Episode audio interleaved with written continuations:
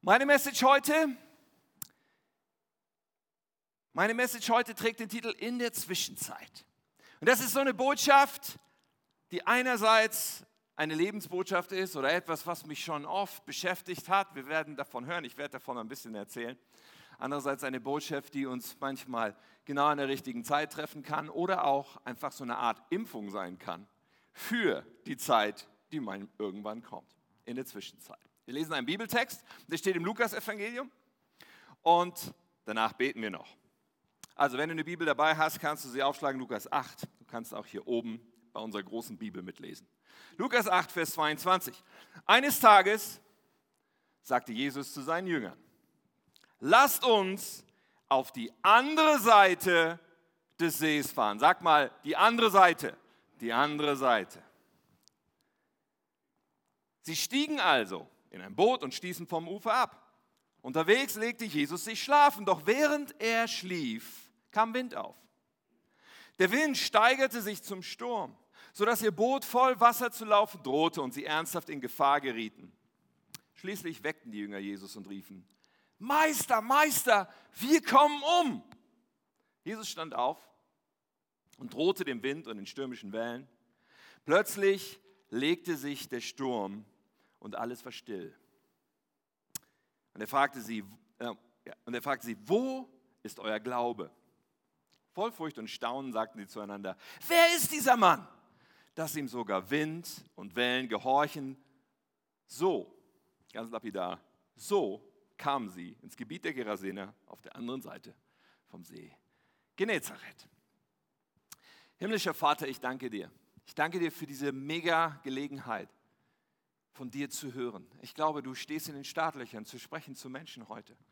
Menschen Situationen ihres Lebens in einem anderen Licht zu zeigen.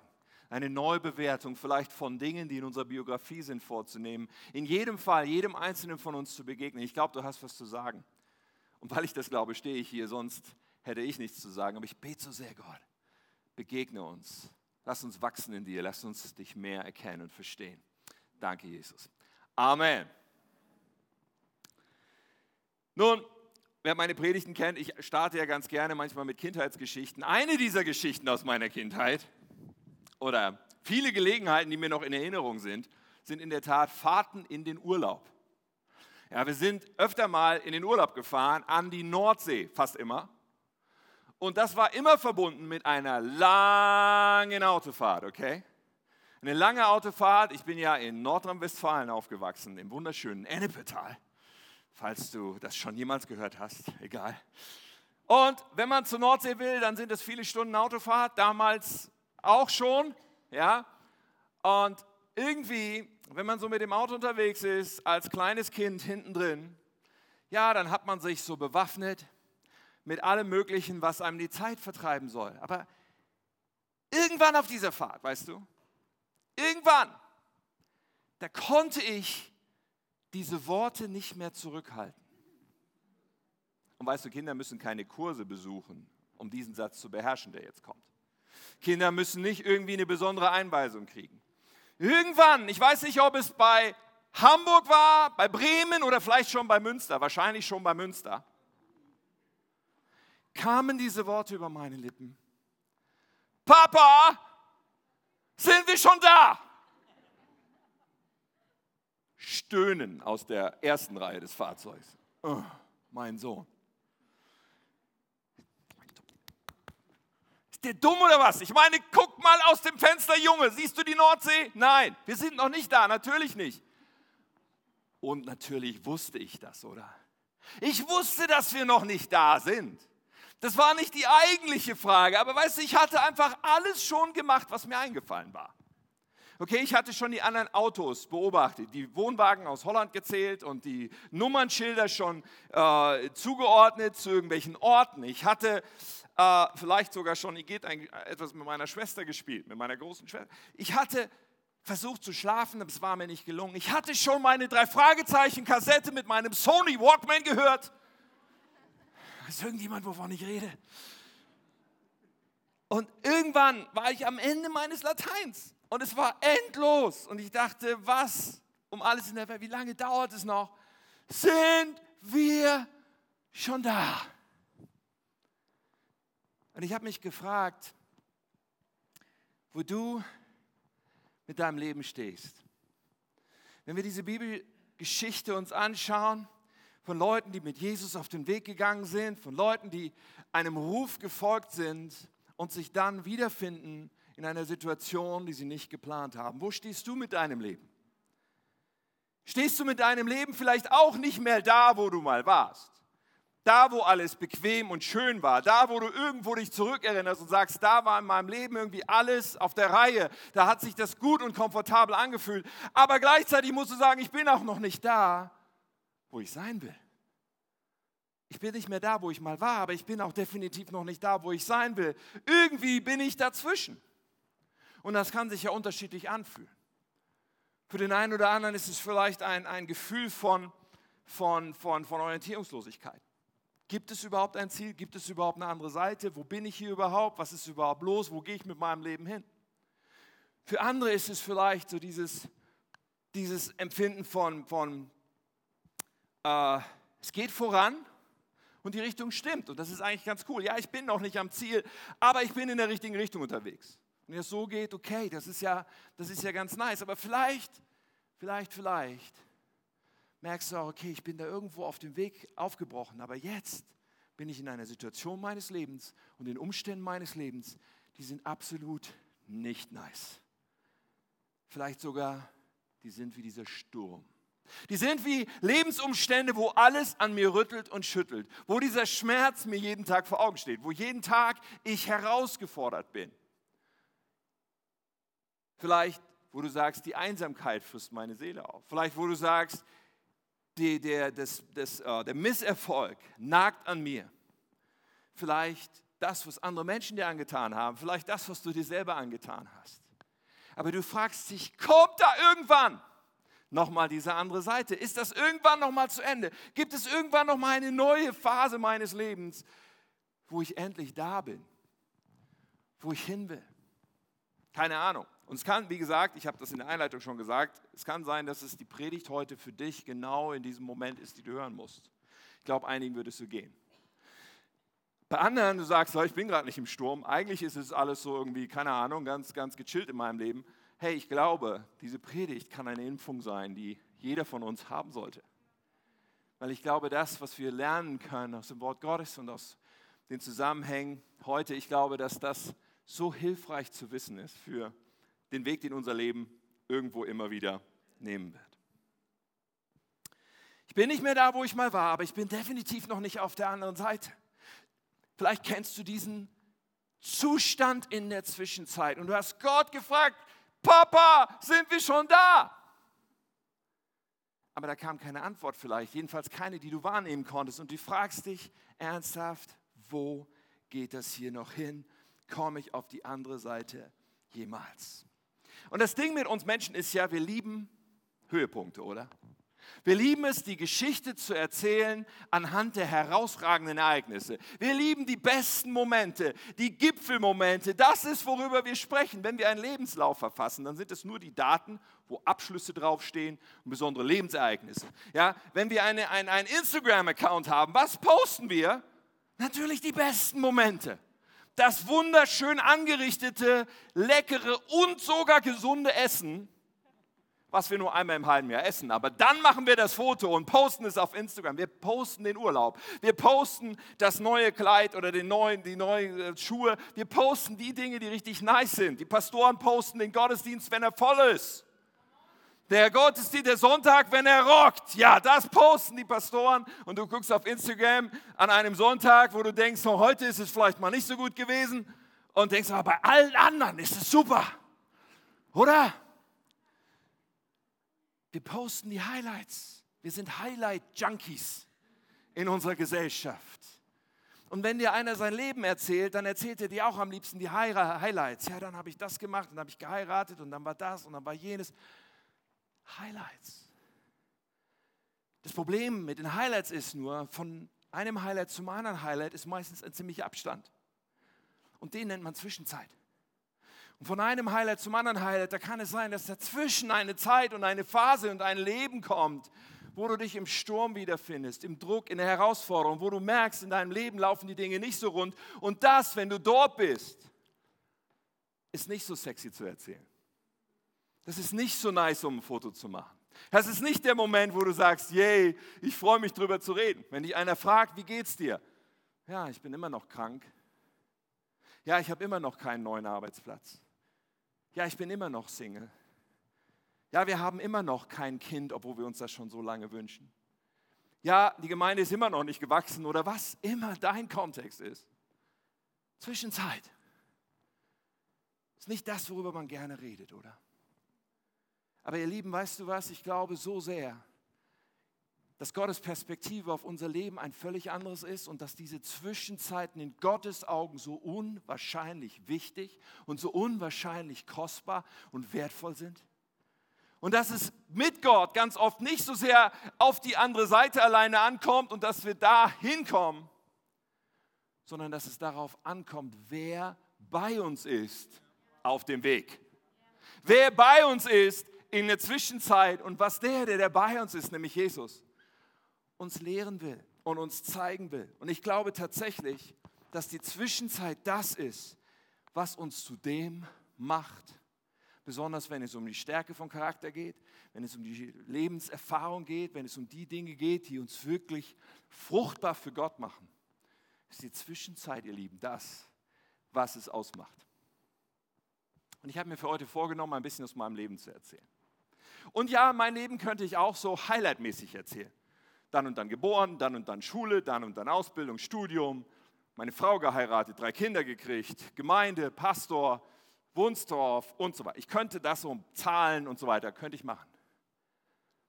Aber ich habe mir vorgenommen, ein paar Episoden herauszugreifen, wo ich massiv diese Zwischenzeit in meinem Leben erlebt habe. Und gerade in meiner Reise mit Gott, die erst mit 19 begonnen hat, weil ich mit 19 diese Entscheidung getroffen habe, Jesus mein Leben anzuvertrauen, gerade in dieser zweiten Hälfte meines bisherigen Lebens oder etwas weniger als die Hälfte inzwischen, oder etwas mehr als die Hälfte, so muss ich sagen, inzwischen, gerade in dieser Zeit merke ich, wow, da ist Zwischenzeit. So war ich zum Glauben gekommen im Umfeld einer kleinen Gemeinde und äh, wir haben dann irgendwann angefangen, Jugendarbeit zu machen. Ich habe irgendwann entdeckt, wow, da habe ich Gaben, da kann ich was tun. Ich, äh, da gibt es irgendwie Leiterschaftsgene in mir und so weiter. Und ich habe dann Betriebswirtschaft studiert und während dieses Studiums bekam ich irgendwann so das klare Empfinden, ja Gott will nicht, dass ich Steuerberater und Wirtschaftsprüfer werde, er möchte tatsächlich, dass ich Pastor werde. Ich habe gesagt, okay Gott, ich bin begeistert. Ja, und ich dachte, jetzt geht mein Leben so richtig weiter aufwärts und nach vorne und die Jugendarbeit, wo wir drin sind, die explodiert und dann steige ich da ein und mache da volle Kanne und voll zeitlich mit. Das Gegenteil passierte dann. Nach diesem Hocherlebnis, diesem Berufungserlebnis, diesem Moment, wo Gott nach einer jahrelangen Geschichte, die dahinter liegt, gesagt hat, ich mache dir sehr, sehr deutlich, du wirst Pastor werden. Anschließend zerbrach in der Kirche, wo wir waren, alles Mögliche. Es gab einen tiefen Riss in der Leitung dieser Kirche zwischen dem Pastor und, einem anderen Leiter und dieser Riss zog sich durch die ganze Gemeinde. Er tangierte die Jugendarbeit, die wir haben, hatten. Ah, es tangierte andere Leute und wir merkten, wow, Dinge brechen vor unseren Augen auseinander. Und ich war ein paar Jahre erst Christ, für mich war das äußerst verstörend. Ich konnte damit sehr schwer umgehen, wir waren dann irgendwo in einem Gottesdienst, wo jemand über diesen Bibeltext predigte. Ich kann mich nicht mehr an alles aus dieser Predigt erinnern, aber irgendwie ist es so eine Art Remix von dieser Predigt, was ich euch heute erzähle, weil diese Predigt mich in dem Moment extrem angesprochen hat. Mit Gott im Sturm, so haben wir uns gefühlt. Und wir mussten in diesem Zerbruch, wo alles um uns herum irgendwie auseinanderbrach, mussten wir eine Entscheidung treffen und sagen, okay, aber mittendrin, auch wenn wir das alles nicht verstehen, Eins steht fest, Jesus, wir vertrauen dir trotzdem. Wir glauben dir trotzdem. Die Dinge, die du zu uns gesprochen hast, wir werden sie jetzt nicht in Frage stellen. Wir halten daran fest. Zwischenzeit. Und noch nicht alle Dinge aus dieser Phase unseres Lebens waren beantwortet. Ja, wir hatten geheiratet, einige Zeit vorher, Katja und ich, und waren in dieser Situation. Und dann kam ein Ortswechsel, mein Studium ging zu Ende, ich fing an zu arbeiten. Ähm, Und wir kamen in eine Gemeinde. Und parallel dazu hatte Katja eine, eine Operation, eine Untersuchung. Sie hat schon mal davon erzählt. Sie hatte jahrelange Schmerzen im Unterleib gehabt. Und als frisch verheiratetes Ehepaar bekam sie dann die Diagnose und die Auskunft, Frau Sokowski, Sie werden nicht schwanger werden können. Ihre Eileiter sind völlig zerstört. Es ist nicht möglich, dass Sie auf normalem Wege schwanger werden. Wollten wir Kinder? Nicht sofort, aber ja, wir wollten unbedingt Kinder in unserem Leben. Und ja, ich könnte diese Geschichte highlight-orientiert erzählen, nur von den drei wunderbaren, bestgeratenen Kindern, die man sich vorstellen kann in diesem Universum, die ich heute haben darf. Aber dazwischen lag Zwischenzeit. Dazwischen lag wieder dieser Moment zu sagen, Jesus, wir haben keine Ahnung, was das hier soll. Wir haben keine Ahnung, wie das ausgehen wird. Wir wissen auch nicht, ob wir Kinder bekommen oder nicht. Aber eins wissen wir, auch jetzt, wir wollen dir sagen, wir gehören dir. Und so gingen wir weiter und so fingen wir an, in diesem neuen Umfeld und dieser Kirche, wo wir waren, zu dienen, haben gesagt, okay, Jugendarbeit, haben wir schon mal gemacht, dürfen wir da mitmachen. So haben wir uns eingebracht dort in die Jugendarbeit und das lief auch erstmal alles ganz gut. Der, der, der Pastor, der zweite Pastor, der da für die Jugendarbeit mit zuständig war, war begeistert, dass da Leute mithalfen und so weiter. Und zwei Jahre später kam diese Anfrage, Tim, wir wollen, dass du unser Jugendpastor wirst. Wir wollen, dass du eine Pastorenausbildung machst hier in dieser Kirche und dass du die Jugendarbeit übernimmst. Katja, du sollst bitte auch die Kinderkirche übernehmen. Wir wollen euch als Ehepaar für die junge Kirche bei uns in der Kirche haben. Ein Highlight, in der Tat. Und ich dachte, wow, Gott, das ist ja fantastisch. So die zwei Jahre davor hatte ich so hart immer wieder Gott gefragt, Gott, was soll das? Du hast doch gesprochen. Wann gehen die Türen auf? Wann wird mir klar, auf welchem Weg das jetzt hier weitergeht in diese Berufung, von der du geredet hast für mein Leben? Und natürlich haben wir Ja gesagt und natürlich sind wir voller Enthusiasmus hineingestartet. Ich bin hineingestartet, habe diese Jugendarbeit übernommen. Der zweite Pastor ging an einen anderen Ort, andere aus dem Jugendteam. Da war so ein, so ein Wechsel in dem Moment, da gingen einige weg und ich versuchte neue Mitarbeiter zu gewinnen für die Jugendarbeit, was mir auch gelang. Aber schon nach einigen Wochen klingelte das Telefon bei meinem Pastor, meinem Leiter, dem gemeindeleitenden Pastor. Das Telefon klingelte und Eltern riefen ihn an. Was macht dieser Tim? Dieser neue Jugendleiter da. Meine Teenager wollen nicht mehr zur Jugend gehen, denen gefällt das nicht mehr so wie früher. Es war eine kleine Jugendgruppe gewesen, 20 Teenager. Und die Arbeit war vorher so gebaut gewesen, dass dieser Leiter an jedem einzelnen dieser Jugendlichen persönlich dran war, sich persönlich um sie gekümmert hat. Und jetzt kam ich und versuchte eine Jugendarbeit aufzubauen mit neun Leuten, die Kleingruppen hatte und wo ich mich in die Leiter investierte, aber nicht jeden Jugendlichen einzeln nach Hause fuhr und was weiß ich. Und ich bin ein bisschen anderer Typ, habe ich festgestellt über die Jahre. Die Leute fingen sich an, bei meinem Pastor zu beschweren. Hey, das ist so richtig cool, wenn du gerade, du hast gerade deinen Job gekündigt, alle Brücken hinter dir abgebrochen, sagst, ja, ich werde jetzt Pastor, bist in der Pastorenausbildung, fängst an Jugendarbeit zu machen mit 20 Jugendlichen. Und das, was passiert in den ersten, nach einigen Wochen, ist, dass dir Leute deutlich signalisieren, dass sie überhaupt nicht happy sind mit dem, was du da tust. Fühlt sich richtig gut an. Aber so wie ich heute hier stehe, ich glaube, das, was in meinem Leben Gott gemacht hat, ist so oft eng verbunden mit diesen Zwischenzeiten in meinem Leben. So unvorstellbar oft. So in diesem Moment damals bin ich sehr dankbar für meinen Pastor, den ich damals hatte, der mir sein Vertrauen ausgesprochen hat, der gesagt hat, hey, ich glaube, der Weg ist richtig, geh diesen Weg weiter. Und wir sind diesen Weg weitergegangen und nach einigen Monaten gab es dann eine Wende und, und Jugendarbeit begann zu wachsen und sich atmosphärisch sehr zu verändern und hat dann eine tolle Entwicklung erlebt. Da könnte ich jetzt wieder diese Highlights erzählen, dass wir dann 120 Jugendliche später hatten und 1000 Leute im Jugendgottesdienst und so weiter. Aber, ihr Lieben, das sind die Dinge, die Gott macht, später im Sichtbaren. Aber wir dürfen niemals unterschätzen die Dinge, die Gott macht vorher im Sturm.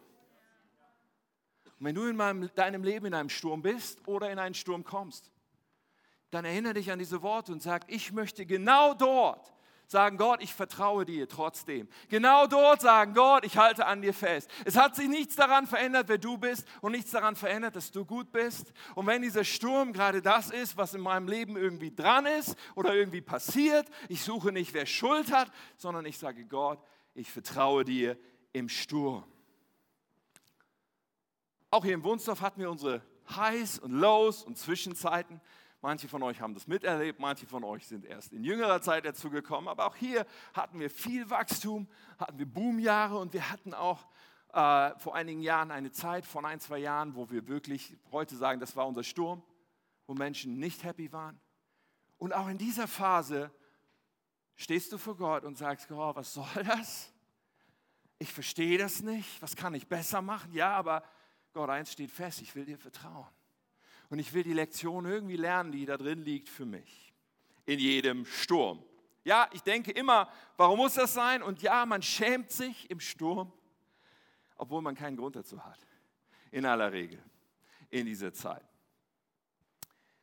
Irgendwann habe ich gelernt, kommt man tatsächlich ans andere Ufer. Auch das ist doch eine gute Nachricht, oder?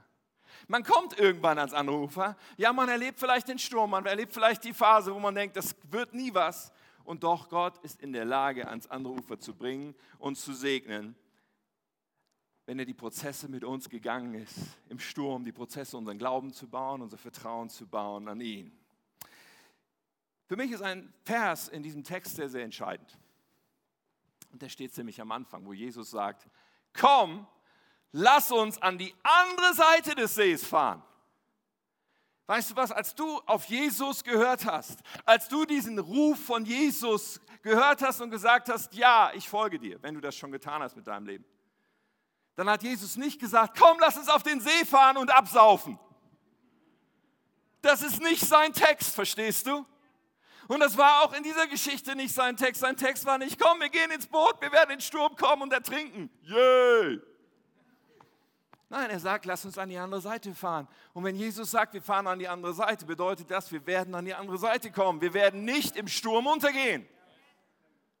Ja, Jesus verrät uns nicht immer alles Kleingedruckte. Er sagt uns nicht immer alles, was auf dem Weg dahin passieren wird. Und glaub mir, das ist auch gut so, weil manche von uns hätten große Schwierigkeiten, ins Boot zu steigen, wenn wir alles schon wüssten, was unterwegs passiert. Aber er sagt eins, und darauf kannst du dich verlassen, wir werden auf die andere Seite kommen.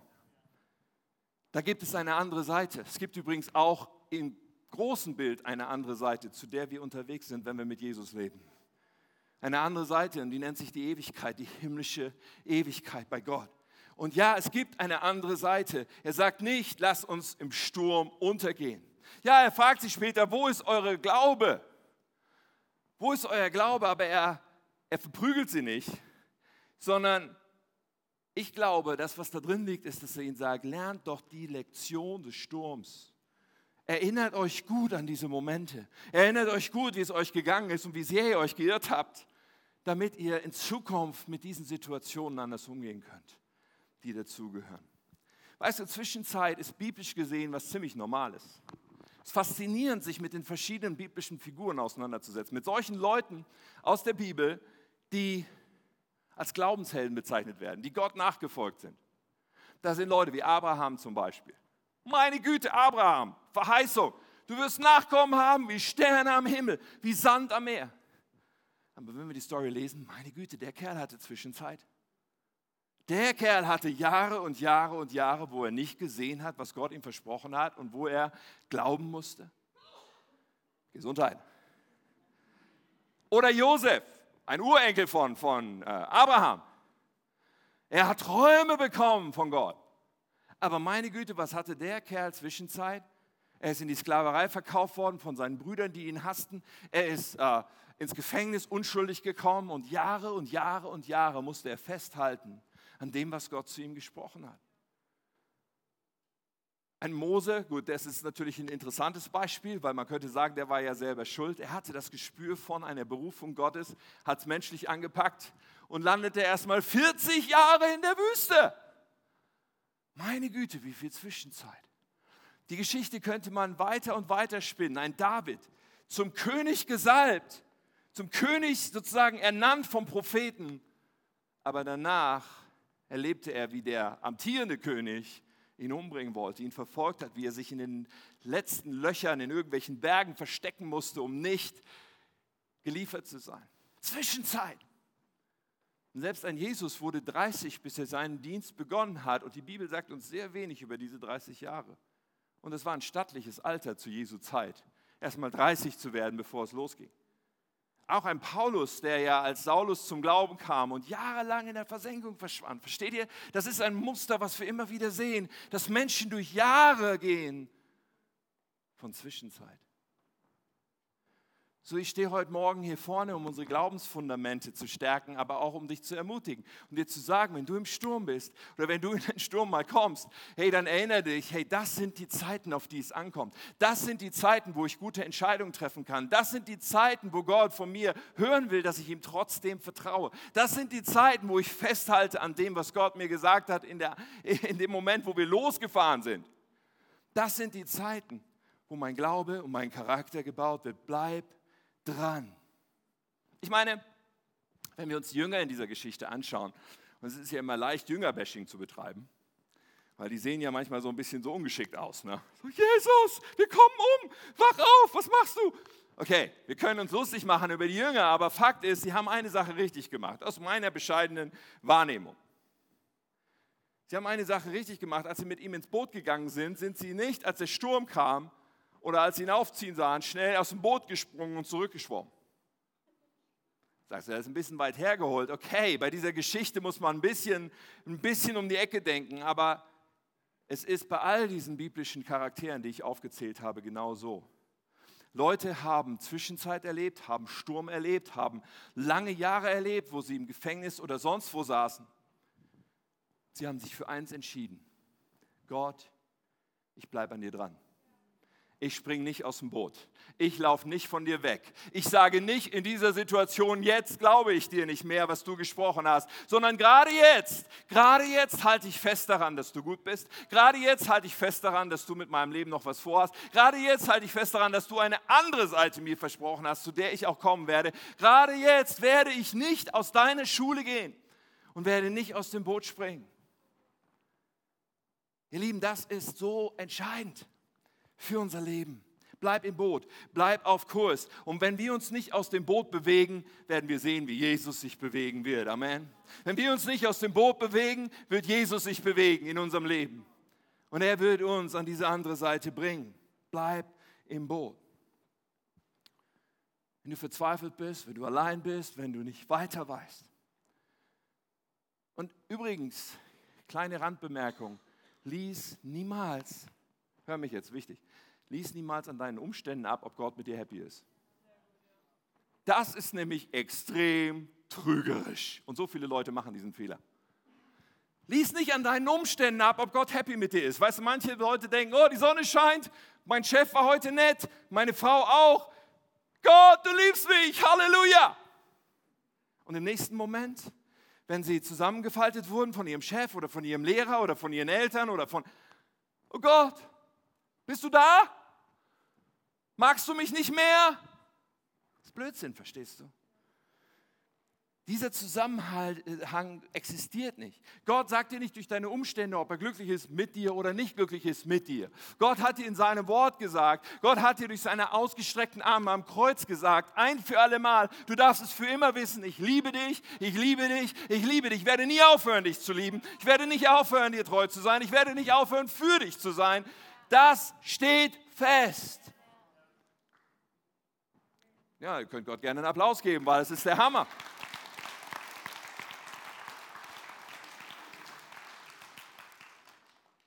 Der Sturm unseres Lebens. Ja, er sagt uns, dass wir immer noch auf diesem Planeten sind. Dass wir immer noch in einer gefallenen Schöpfung leben, immer noch in einer zerbrochenen Welt. Ja, und in dieser zerbrochenen Welt ist nicht immer alles gut. Ja, und diese Zeiten sind so wichtig für uns, die richtigen Entscheidungen zu treffen, uns richtig zu positionieren und von unserem Charakter und unserem Glauben stärker zu werden. Lies nicht an deinen Umständen ab, ob Gott mit dir happy ist. Eine Geschichte, die mich immer, wenn ich sie wahrnehme, so bewegt, steht im Alten Testament. Und sie unterstreicht die Haltung, die ich jedem Einzelnen von uns wünsche.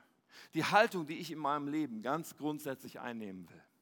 Und diese Geschichte handelt von drei jungen Männern, die als Teenager von zu Hause verschleppt wurden in ein fremdes Königreich. Gut aussehende, intelligente junge Männer, die nun einem anderen König dienen sollten, der eine andere Religion hatte. Sie gehörten nämlich zum Volk Israel, zu dem Volk Gottes, wo sie gesagt haben, wir dienen diesem einen Gott. Dieser König Nebukadnezar, wo sie nun waren, verlangte, dass andere Götter angebetet wurden, ja sogar, dass er selbst als Gott verehrt werden sollte. Diese Geschichte steht im Buch Daniel und in diesem Buch ähm, baut Nebukadnezar dann eine Statue von sich selbst, eine überlebensgroße Statue seiner selbst und verlangt von all seinen Untertanen, wenn ihr an dieser Statue vorbeikommt, ihr müsst euch niederknien, ihr müsst diese Statue anbeten als euren Gott. Und alle Leute in seinem Reich tun das, aber nicht diese drei Jungs, nicht diese drei jungen Männer. Und es kommt dem König zu Ohren und sie werden vor ein Gericht gezerrt, wo der König vor ihnen steht. Und nebendran wird ein Feuerofen aufgebaut, überlebensgroß, groß genug, um die drei im ganzen Stück dort reinzuwerfen. Der König sagt ihnen, hey, ihr habt eine letzte Chance. Betet diese Statue an oder ihr werdet brennen. So, die Haltung, die diese drei einnehmen, ihr Lieben, ist die Haltung, die wir brauchen. Die Haltung, die wir brauchen, wenn der Sturm weht. Die Haltung, die wir brauchen, wenn die Diagnose des Arztes schlimm ist. Die Haltung, die wir brauchen, wenn uns geliebte Menschen schlecht behandelt haben. Die Haltung, die wir brauchen, wenn wir unseren Job verlieren. Die Haltung, die wir brauchen, wenn wir in Schwierigkeiten kommen, was auch immer es sein mag. Diese drei Jungs sagen folgendes. Daniel 3, Vers 16. Shadrach, Meshach und Abednego, so hießen sie, zumindest in diesem Reich wurden sie so genannt. Sie antworteten dem König. O Nebukadnezar, wir wollen uns nicht vor dir rechtfertigen. Wenn der Gott, den wir verehren, es will, kann er uns ganz bestimmt retten. Das ist das Erste, was sie sagen. Unser Gott, dem wir gehören, der kann. Ihr Lieben, das ist eine Seite, auf der so viele Christen vom Pferd fallen, dass wir überhaupt nicht mehr auf dem Schirm haben, dass unser Gott kann. Und zwar, dass er alles kann, dass er in der Lage ist, jedes einzelne Wunder zu tun. Sie sagen, sowohl aus dem brennenden Feuerofen als auch aus deiner Hand, o oh König, wird er uns dann retten. Unser Gott kann, gar keine Frage. Ich wünsche uns, dass wir uns alle so positionieren. Jede Herausforderung unseres Lebens, unser Gott kann. Aber auch das Zweite, was sie dann sagen, gehört dazu, ihr Lieben, und das brauchen wir auch. Sie sagen nämlich aber selbst, wenn er es anders beschlossen hat. Unser Gott ist souverän. Er darf beschließen, was er will. Er darf auch andere Beschlüsse fassen als das, was ich mir wünsche. Selbst wenn er es anders beschlossen hat, sollst du, o oh König, es mit Sicherheit wissen. Wir werden deine Götter niemals verehren und die goldene Statue, die du hast aufstellen lassen, niemals anbeten. Ihr Lieben, das ist die Positionierung, die wir brauchen für unser Leben. Mein Gott kann, aber egal, was er beschlossen hat, egal was kommt, eins wird sich nicht ändern. Ich werde nur meinem Gott treu sein. Ich werde keinen anderen Gott anbeten. Ich werde kein anderes Bekenntnis sprechen. Ich werde nicht sagen, mein Gott ist doch nicht gut und ich wende mich von ihm ab. Ich werde dranbleiben. Was ist dein Sturm? Was ist vielleicht deine Not? Was ist deine Diagnose oder deine Herausforderung im Leben? Das Beste, was wir machen können, wenn wir dort stehen, ist, Gott, ich halte fest an dir. Ja, ich bringe dir meine Gebete, ich bringe dir meine Wünsche, meine Sehnsüchte, meine Träume und weiß, du kannst. Ich lege das alles zu dir und sage, ich, ich glaube, du kannst. Und gleichzeitig sage ich aber auch, und ich überlasse dir, was passiert. Ich werde eins festmachen, ich bleibe dir treu. Ich werde auf jeden Fall nicht von dir weggehen. Und Menschen, die das entscheiden, das ist meine feste Überzeugung und meine Beobachtung von 26 Jahren Christsein oder sowas. Menschen, die das machen, kommen zur anderen Seite. Menschen, die das machen, erleben Frucht und Segen in ihrem Leben an späteren Zeiten. Aber im Sturm, ihr Lieben, wird unser Glaube gebaut. Im Sturm ist der Moment zu sagen, Gott, jetzt erst recht, vertraue ich dir. Und übrigens, wenn wir als Christen andere im Sturm erleben, dann lasst uns diejenigen sein, die auch da die richtige Rolle einnehmen. Leider kommt es manchmal vor, dass Christen jemand anders im Sturm sieht und sagt, hm, was hat der denn falsch gemacht? Oh, der hat wohl nicht genug geglaubt, dass er immer noch krank ist. oh, der hat wohl irgendwas in seinem Leben nicht richtig gemacht, dass Gott ihn so da stehen lässt im Regen. Was für ein Blödsinn. Was für ein Zynismus. Was für eine absolut nicht Jesusmäßige Haltung. Ich glaube, wenn wir daneben stehen und unsere Geschwister im Sturm sind, Menschen, mit denen wir zusammen den, den Lauf des Glaubens laufen, im Sturm sind, was ist unsere Aufgabe? Unsere Aufgabe ist, an die Seite zu kommen und zu ermutigen, an die Seite zu kommen, mitzutragen, an die Seite zu kommen und sagen, hey, nach diesem Sturm wird auch die andere Seite kommen, halte fest, lass jetzt nicht los, komm, lass uns zusammen beten, ich bete für dich, ich bin an deiner Seite, ich helfe dir, wo ich kann. Das ist unsere Rolle, wenn jemand im Sturm ist, weißt du das? Ja, und Gott lehrt die Lektionen, die er lehren will, dem, der im Sturm ist. Gar keine Frage. Aber er braucht nicht deine Besserwisserei oder unsere, unsere richtende Haltung daneben, um das zu tun. Das schafft er im Herzen vom Menschen. So lass uns Menschen anfeuern. Lass uns eine Gemeinschaft sein, wo wir miteinander durch die Höhen und Tiefen gehen, wo wir die Gipfel feiern und da, wo das Tal des Todesschattens kommt, uns anfeuern und sagen, jawohl, Jesus ist dabei und darauf kommt es an. Jawohl, da gibt es das andere Ufer, an das wir kommen werden. Zwischenzeit. Die Zeit, in der Jesus mehr als alles andere unser Leben formt, unseren Charakter formt, unseren Glauben baut. Amen.